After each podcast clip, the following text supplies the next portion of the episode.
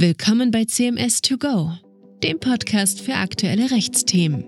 In Gesprächen mit Expertinnen und Experten aus unterschiedlichsten Branchen diskutieren wir Themen, die die Rechtswelt täglich bewegen. Ja, und heute melden wir uns wieder mit einer neuen Folge unseres Update Gesellschaftsrecht, in der wir folgende Fragen klären werden. Was bringt das neue Personengesellschaftsrecht? Muss jetzt jede GbR in ein Gesellschaftsregister eingetragen werden? Welche Änderungen ergeben sich für die Prozessführung mit Personengesellschaften? Und darf sich der Gesetzgeber jetzt wieder schlafen legen? Am Mikrofon begrüßt Sie wieder Dr. Daniel Otte. Ich bin Partner am Kölner Standort von CMS Deutschland und mit einem Schwerpunkt auf dem Bereich der gesellschaftsrechtlichen Auseinandersetzungen und dem Personengesellschaftsrecht tätig. Und neben mir sitzt heute wieder Christine Fischer. Auch von meiner Seite herzlich willkommen. Christine Fischer, Rechtsanwältin am Kölner Standort von CMS Deutschland und ebenfalls schwerpunktmäßig im Bereich der gesellschaftsrechtlichen Streitigkeiten tätig. Ja, liebe Christine, schön, dass wir wieder beisammen sind. Ist ja nun doch etwas länger her, dass wir bei dieser Gelegenheit gesprochen haben. Zuletzt hatten wir uns ja Ende November über das Thema Abfindungen bei Ausscheiden von Gesellschaftern ausgetauscht und jetzt wollen wir heute mal einen Blick auf das Recht der Personengesellschaften werfen, denn da hat sich ja zum Jahresanfang einiges geändert. Ganz genau. Zum 1. Januar 2024 ist das Gesetz zur Modernisierung des Personengesellschaftsrechts in Kraft getreten. Das war die größte Reform des Personengesellschaftsrechts seit dem Jahr 1900. Also seitdem der damalige Gesetzgeber überhaupt ein einheitliches Personengesellschaftsrecht für das Deutsche Reich, so hieß das damals ja noch, eingeführt hat. Seitdem ist das Personengesellschaftsrecht in weiten Teilen unverändert geblieben bis jetzt. Genau. Ich habe ja aus diesem Anlass schon ganz am Anfang unserer Podcast-Folge, damals noch mit Georg Dietlein, zwei Folgen zum MOPEC gemacht, ne, das Gesetz der, zur Modernisierung des Personengesellschaftsrechts, MOPEC. Das war 2021, als das Gesetz gerade verabschiedet worden war. Und jetzt ist das zweieinhalb Jahre später in Kraft getreten. Und da wollen wir uns dann noch einmal mit diesem Gesetz beschäftigen und für unsere Hörerinnen und Hörer zusammenfassen, welche Änderungen sich da im Einzelnen ergeben haben. Nochmal kurz zur Rekapitulation.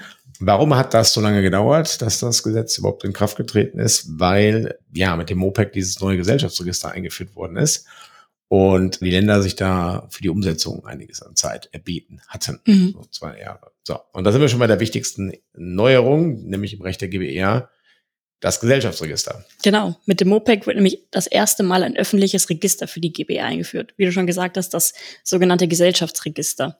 Bisher war es so, dass wir überhaupt keine Möglichkeit hatten, in einem zentralen Register darzustellen, dass es eine bestimmte GBR überhaupt gibt, wie sie heißt, wo sie sitzt und welche Gesellschafter sie hat. Wir wussten auch nicht, wer die GBR vertreten darf und ob ein Gesellschafter allein oder nur gemeinsam mit einem anderen Gesellschafter handeln darf. Jetzt hat der Gesetzgeber das neue Gesellschaftsregister eingeführt, in das sich jede GBR, die im Rechtsverkehr nach außen auftritt, eintragen lassen kann. Aber nicht eintragen muss. Ganz genau, das ist kein Zwang, sondern nur eine Möglichkeit. Eine GBR kann grundsätzlich also wählen, ob sie sich in das Gesellschaftsregister eintragen lassen möchte oder nicht. Das ist ein großer Unterschied zur Personenhandelsgesellschaft, also der OHG und der KG, die sich zwingend in das Handelsregister eintragen lassen müssen. Wir haben allerdings einen faktischen Zwang zur Eintragung für alle GBRs, die in einem anderen Register eingetragen sind. Also zum Beispiel im Grundbuch oder im Handelsregister als Gesellschafter einer Personenhandelsgesellschaft oder einer GmbH. Bisher war es so, dass eine GBR zum Beispiel als Eigentümerin im Grundbuch mit allen ihren Gesellschaftern eingetragen wurde. Da stand dann also als Inhaberin XYZ GBR bestehend aus XY und Z. Künftig soll im Grundbuch nur noch die GBR mit ihrem Namen und ihrer Registernummer stehen. Die GBRs können Veränderungen in ihrem Gesellschafterkreis also nicht direkt in dem jeweiligen Register eintragen lassen, sondern müssen sich erst im Gesellschaftsregister registrieren lassen. Jo, das ist ein bisschen kompliziert, das müssen wir vielleicht nochmal den Hörerinnen und Hörern einmal erläutern, weil wir so viele Register jetzt die Rede ist. Ne? Also wir haben zum einen das Gesellschaftsregister, das ist neu, das hat das MOPEC jetzt eingeführt. Und zum anderen haben wir die ganzen anderen Register, die es ja schon immer gab, wie hm. Grundbuch, Amt, Handelsregister und so weiter und so fort. Und wenn ich jetzt mit einer GBR in einem dieser anderen Register stehe, dann muss ich in Zukunft im Gesellschaftsregister registriert sein. Ansonsten werde ich in diesem anderen Register nicht mehr aufgenommen. Das gilt eigentlich natürlich auch erst ab dem Moment, in dem eine Änderung im Gesellschafterkreis eintritt. Ne? Ich werde in letzter Zeit häufiger gefragt, ob eine GBR, der zum Beispiel ein Grundstück gehört, sofort ins Gesellschaftsregister muss. Und dann antworte ich immer, dass da jetzt kein sofortiger Zwang besteht, man aber natürlich möglichst schnell trotzdem das eintragen lassen sollte, damit man dann später keine Probleme mehr bekommt, wenn sich Änderungen im mhm. Gesellschafterkreis ja. ergeben. Ne? Also mit anderen Worten, Angenommen, du und ich, wir haben jetzt ein Grundstück zusammen ne, und jetzt irgendwie will ich gerne meinen Anteil mir meine Kinder übertragen. Spätestens in dem Moment, wo ich dann also meinen Anteil übertragen würde, da müssten wir dann mit unserer GBR, mit der wir da im Grundbuchamt bisher stehen, dann auch im Gesellschaftsregister reinkommen. Na gut, mhm. so, ich glaube, jetzt haben wir es einigermaßen verständlich rübergebracht. Haben wir sonst noch ein paar wichtige Änderungen im Recht der GBR? Das Gesetz sieht jetzt ausdrücklich vor, dass die GBR rechtsfähig ist, wenn sie nach außen hin im, im Rechtsverkehr auftreten soll. Aber das war ja schon seit dem Jahr 2001 durch die Entscheidung des BGH in der Sache Weißes Ross allgemein anerkannt. Da hat der Gesetzgeber jetzt also nachgezogen. Das war ja der Ausgangspunkt, warum man überhaupt dann mal gesagt hat, wir müssen mal ein neues Personengesellschaftsrecht machen. Ja, genau. Ja, in vielerlei Hinsicht wurde das Recht der GBR jetzt auch an die Praxis angepasst. Zum Beispiel sieht das neue Recht nicht mehr vor, dass sich eine GBR auflöst, wenn einer ihrer Gesellschafter stirbt oder die Gesellschaft kündigt. Der verstorbene oder kündigende Gesellschafter soll jetzt künftig nur noch aus der Gesellschaft ausscheiden. Aber das hatte man vorher meistens ohnehin schon in den Gesellschaftsverträgen so geregelt. Nach altem Recht war es auch so, dass das Kündigungsrecht vertraglich nicht vollständig ausgeschlossen werden durfte. Nach dem Wortlaut des Gesetzes durfte man das Kündigungsrecht noch nicht einmal einschränken. Da war der BGH aber immer schon etwas großzügiger, hat zum Beispiel längere Kündigungsfristen zugelassen. Nach dem MOPOIC soll es jetzt aber möglich sein, das ordentliche Kündigungsrecht im Gesellschaftsvertrag abzubedingen. Das ergibt sich aus dem neuen Paragraph 725 Absatz 6 BGB, der nur noch das Recht zur Kündigung aus wichtigem Grund für unabdingbar erklärt. Genau, wobei die Gesetzesbegründung da etwas kryptisch ist. Da heißt es nämlich, dass Vereinbarungen, die das Recht zur ordentlichen Kündigung nach Absatz 1 ausschließen oder beschränken, sich nicht an der starren Schranke des 725 Absatz 6 BGB messen lassen müssen. 725 Absatz 6 BGB ist die Norm, die eben das außerordentliche Kündigungsrecht für unabdingbar erklärt, ne? sondern an der beweglichen Schranke des 138 BGB. Also kann man jetzt nicht sagen, dass das ordentliche Kündigungsrecht überall ohne weiteres ausgeschlossen werden kann, sondern man muss da eher so ein bisschen differenzieren. Ne? Bei Gesellschaften, die der Berufsausübung der Gesellschafter dienen, insbesondere Freiberuflersozietäten, da wäre der Ausschluss des ordentlichen Kündigungsrechts wohl nicht mit Artikel 12 des Grundgesetzes vereinbar. Und die Grundrechte wirken ja über 138 BGB, also Sittenwidrigkeitsklausel ja auch in das Zivilrecht ein, müssen also da berücksichtigt werden. Und die Berufsausübungsfreiheit verlangt nun einmal, dass ich meinen Arbeitsplatz frei wählen können muss. Also wäre jetzt nicht möglich zu sagen, du musst jetzt den Rest deines Lebens in dieser Steuerberatersozietät bleiben und darfst nie wieder sich verlassen, außer es gibt einen wichtigen Grund. So, aber in vermögensverwaltenden Gesellschaften, also so sagen wir Familienholdings, ne, GBR, Immobilienvermögen insbesondere ist ja da häufig gehalten, da wird man das sicherlich jetzt anders sehen müssen. Da kann man also das Kündigungsrecht künftig vollständig ausschließen. Ob das so sinnvoll ist, steht natürlich auf einem anderen Papier. Neu ist auch, das sollte man in diesem Zusammenhang mal erwähnen, die Auflösungskündigung. Nach altem Recht, das hast du ja gerade gesagt, sollte jede Kündigung zur Auflösung der Gesellschaft führen, aber man konnte im Gesellschaftsvertrag regeln, dass die Kündigung nur zum Ausscheiden des kündigenden Gesellschafters führte und das galt dann wiederum für jede Kündigung, also auch für solch aus wichtigem Grund. Da gab es dann also für die Gesellschaft überhaupt gar keine Möglichkeit mehr, die Auflösung der Gesellschaft herbeizuführen. Mhm. Und das neue Recht führt jetzt neben der Ausscheidenskündigung aus wichtigem Grund auch noch zusätzlich in 731 BGB die Auflösungskündigung aus wichtigem Grund ein, wobei es die Bedingungen für die Auflösungskündigung exakt gleich regelt wie bei der Ausscheidenskündigung. Da kann man mal gespannt sein, wie die Rechtsprechung das Verhältnis dieser beiden Kündigungsregelungen jetzt zueinander verstehen wird. In der Literatur habe ich jetzt schon mal gelesen, dass bei der Auflösungskündigung höhere Anforderungen an den wichtigen Grund gestellt werden müssten als bei der Ausscheidenskündigung, aber da wäre ich mir nicht so sicher. Ja, weil das Gesetz ja in beiden Fällen, habe ich gerade schon gesagt, die gleiche Formulierung wählt. Ich lese die mal vor. Ein wichtiger Grund liegt insbesondere vor, wenn ein anderer Gesellschafter eine ihm nach dem Gesellschaftsvertrag obliegende wesentliche Verpflichtung vorsätzlich oder grob fahrlässig verletzt hat, also Pflichtverletzung, oder wenn die Erfüllung einer solchen Verpflichtung unmöglich wird, zum Beispiel Krankheit. Ne? Ja, also beides mal die gleiche Formulierung, bei der Ausscheidenskündigung wie bei der Auflösungskündigung. Und aus meiner Sicht sprechen da gute Gründe dafür, dass man eben den wichtigen Grund in beiden Fällen gleich bewerten muss. Ne? Aber ich würde das eher anders differenzieren. Ich würde von der Rechtsfolge her denken, ist es dem Gesellschafter zumutbar, dass die anderen Gesellschafter die Gesellschaft ohne ihn fortführen? Wenn das der Fall ist, dann gibt es die Ausscheidungskündigung und wenn das nicht der Fall ist, dann kann man auch Auflösungskündigung erklären. Ich denke da zum Beispiel jetzt an den Gründungsgesellschafter einer mhm. Rechtsanwalts GBR. Ja. Ne, wenn der, der hat dann seinen Namen da, wenn die jetzt dann unter seinem Namen weitermachen, ohne ihn, das ist dem vielleicht nicht zumutbar. Das, also zur Kündigungsregelung, da weiß ich gar nicht, ob der Gesetzgeber da so viel drüber nachgedacht hat. Mal gucken, was die Rechtsprechung daraus macht. Ach, man kann gespannt bleiben. Gut, das war es erstmal zur GBR. Kommen wir mal zum Personenhandelsgesellschaftsrecht. Was ändert sich denn da?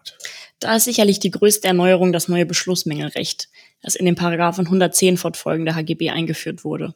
Früher war es so, dass wir in der Personengesellschaft ganz andere Regelungen hatten als in der Kapitalgesellschaft. Bei Kapitalgesellschaften galt schon immer, dass ein Gesellschafterbeschluss auch dann, wenn er an einem Rechtsmangel leidet, erst einmal wirksam ist.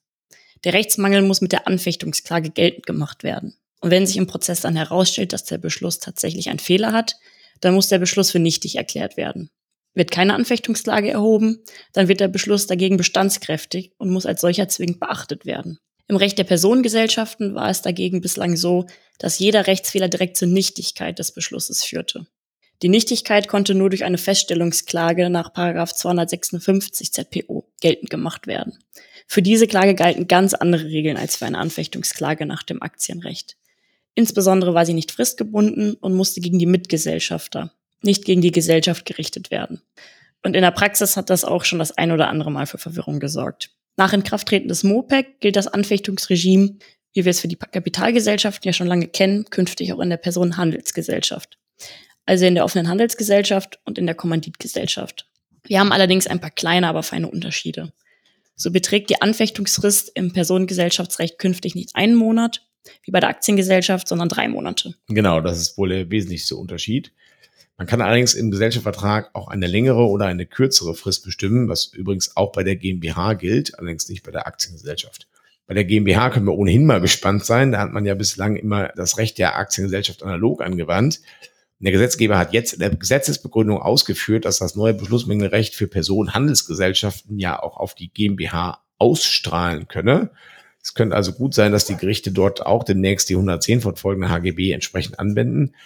Eigentlich bin ich persönlich mal gespannt, ob ein solcher Fall dann überhaupt bei den Gerichten zur Entscheidung vorgelegt wird. Also es müsste ja eigentlich, damit das entscheidungsrelevant wird, dazu kommen, dass jemand eine Anfechtungsklage nach Ablauf der kapitalgesellschaftsrechtlichen Monatsfrist, aber vor Ablauf der drei Monate, die wir jetzt im HGB haben, erhebt. Mal gucken, ob da jemand so mutig ist und das macht. Ansonsten könnten es die Gerichte ja theoretisch immer dahin stehen lassen. Mal gucken. Ein Aspekt sollten wir vielleicht auch kurz diskutieren, auch wenn das jetzt ein bisschen juristische Dogmatik ist, aber ich denke, es handelt sich hier dann doch um einen für die Hörer auch wichtigen Punkt, denn das Anfechtungsregime, von dem wir hier die ganze Zeit sprechen, also die Vorstellung, dass ein Beschluss erst einmal wirksam wird, auch wenn er einen Rechtsfehler hat, und dann mittels einer Anfechtungsklage angegriffen werden muss, das alles kommt nur zum Tragen, wenn der Beschluss in der Gesellschafterversammlung festgestellt wurde. Und diese Kompetenz zur Feststellung eines Beschlussergebnisses kommt nach wohl überwiegender Ansicht dem Versammlungsleiter zu. Wir brauchen also in einer Gesellschafterversammlung einen Versammlungsleiter, der das Beschlussergebnis feststellt und was der sagt, das gilt dann erst einmal. Und wenn man damit nicht einverstanden ist, dann muss man Klage erheben. Und zwar entweder Anfechtungsklage, wenn der ein Beschlussergebnis festgestellt hat, also er hat festgestellt, der Antrag wurde angenommen, dann ist die Anfechtungsklage die richtige Klageart. Wenn er hingegen festgestellt hat, der Antrag wurde abgelehnt, dann muss man sogenannte positive Feststellungsklage erheben oder das heißt jetzt, glaube ich, im HGB einfach nur Feststellungsklage. Das ist aber nicht die alte Feststellungsklage, also das ist wirklich verwirrend, sondern ist eine Anfechtungsklage kombiniert mit einer Klage gerichtet auf Feststellung, dass der Beschluss mit dem und dem Ergebnis gefasst worden ist. Mega kompliziert, brauchen sich auch nicht alle zu merken hier da draußen, aber sollten es einmal gehört haben. Ja, ich habe in der Vergangenheit auch schon mal erlebt, dass ein Versammlungsleiter gesagt hat, diese oder jede Stimme, die zähle ich jetzt gar nicht mit, weil ich die für treuwidrig halte oder so. Hm. Und dann ein anderes Beschlussergebnis verkündet hat, als es sich nominell ergeben hätte. Das passiert in der Praxis also durchaus häufiger. Da gab es mal einen prominenten Fall bei der Oetker KG, den habe ich mal auch in einem Beitrag für die FAZ verarbeitet. Das ist schon ein paar Jahre her. Also da hat der Versammlungsleiter schon eine gewisse Entscheidungsbefugnis. Ne? Wenn wir aber keinen Versammlungsleiter gewählt haben, was insbesondere bei zerstrittenen Gesellschaftern mit jeweils paritätischer Beteiligung häufiger vorkommt, dann haben wir auch keine Beschlussfeststellung und dann kommen wir auch gar nicht zur Anfechtungsklage. Dann bleibt es bei der alten Feststellungsklage, also der nach der ZPO, wie wir sie auch vorher schon gekannt haben. Ne? Und die soll jetzt allerdings gegen die Gesellschaft erhoben werden und nicht wie früher gegen die Mitgesellschafter. Also das sollen jetzt beide Teile des neuen Regimes dann auch übernommen werden. Nur die Frist gilt nicht. Ich persönlich halte das für zweifelhaft. Ich habe das Beckschen OGK auch anders dargestellt, aber ich bin mal gespannt, ob das jemand nicht nur zur Kenntnis nimmt. Bisher immerhin bin ich mal als andere Ansicht zitiert worden. ja, vielleicht folgt ja auch mal ein Gericht meiner Ansicht und dann setze ich mich durch. Mal gucken. So, haben wir noch irgendwas anderes Neues im Recht der Personenhandelsgesellschaften, was wir unseren Hörern kurz berichten müssen? Ja, es gibt noch ein paar kleinere Änderungen, die durchaus von Bedeutung sind. Zum Beispiel haben wir jetzt endlich eine Vertretungsregelung für die Einheitsgesellschaft. Unter einer Einheitsgesellschaft versteht man eine GmbH und Co. KG, bei der sämtliche Geschäftsanteile an der Komplementär GmbH von der Kommanditgesellschaft gehalten werden. Da beißt sich die Katze gewissermaßen in den Schwanz, weil die Komplementär GmbH ja auch ihrerseits Gesellschafterin der KG ist. Dass das zulässig ist, war schon lange anerkannt. Es war aber immer schwierig zu bestimmen, wer da eigentlich für die KG in der Gesellschafterversammlung der GmbH auftritt. Das neue Recht legt jetzt eindeutig fest, dass hier die Kommanditisten tätig werden und nicht die Komplementär GmbH selbst. Da trägt das MOPEC schon ganz erheblich zur Rechtssicherheit bei. Genau, das ist eine sehr sinnvolle Regelung. Ja. Äh, weil echt froh sein können, dass wir die jetzt haben. Die war nämlich vorher immer ein bisschen kompliziert oder schwierig darzustellen. Interessant ist auch noch die Änderung im Paragraph 176 Absatz 2 HGB. Der hat früher geregelt, dass jeder Kommanditist, der neu in eine KG eintritt, für sämtliche Verbindlichkeiten der Gesellschaft vollhaftet, bis seine Kommanditistenstellung im Handelsregister eingetragen wurde. Das neue Recht stellt jetzt klar, dass das nicht gilt, wenn ein Kommanditist seinen Anteil an einen anderen verkauft. Allerdings ist die Regelung auch nicht so richtig geglückt, weil sie nämlich von ihrem Wortlaut her nicht den Fall erfasst, dass ein Kommanditist seine Beteiligung an zwei Kommanditisten weitergibt, also aufteilt, was ja insbesondere in Fällen der vorweggenommenen Erbfolge häufiger vorkommen dürfte, wenn ein Gesellschafter mehr als ein Kind hat. Ja, in der Tat, da kann man mal gespannt bleiben, ob die Rechtsprechung bereit ist, die Klausel so weit auszulegen, wie der Gesetzgeber sie wohl fassen wollte. Ich meine, muss man auch nochmal sehen, dass der 176 Absatz 2 HGB, also diese kleine Ergänzung, erst durch den Rechtsausschuss ins Gesetz gekommen ist und so auf den letzten Metern da nicht mhm. mehr so genau und die Formulierung geachtet wurde. Also wir sehen, das MOPEC ist keineswegs das Ende des Personengesellschaftsrechts und da kommen viele neue Fragen auf, die jetzt erstmal bei der Rechtsprechung dann liegen. Und damit kommen wir dann auch zur letzten Frage, die ich ja vorhin aufgeworfen habe, ob der Gesetzgeber sich jetzt schlafen legen kann. Also kann er natürlich sowieso nicht, ne? aber im Recht der Personengesellschaften soll das auch nicht tun. Also wir hoffen sehr, dass das Personengesellschaftsrecht jetzt nicht wieder in so einen 100-jährigen oder 120-jährigen Dornröschenschlaf versetzt wird, sondern vielleicht äh, sollte der Gesetzgeber, sag ich mal, so nach 10, 20 Jahren mal gucken, was ist denn eigentlich aus dem MOPEC geworden? Hat das jetzt die äh, Sachlage da deutlich verbessert, die, die Rechtsanwendung vereinfacht oder nicht? Und ähm, da werden sicherlich noch einige Themen kommen, die der Gesetzgeber sich mal wieder anschauen kann. So, erstmal sind wir gespannt, was jetzt passiert. Freuen uns auf die Reform. Danken ganz herzlich fürs Zuhören heute ne? und bis zum nächsten Mal. Auf Wiederhören.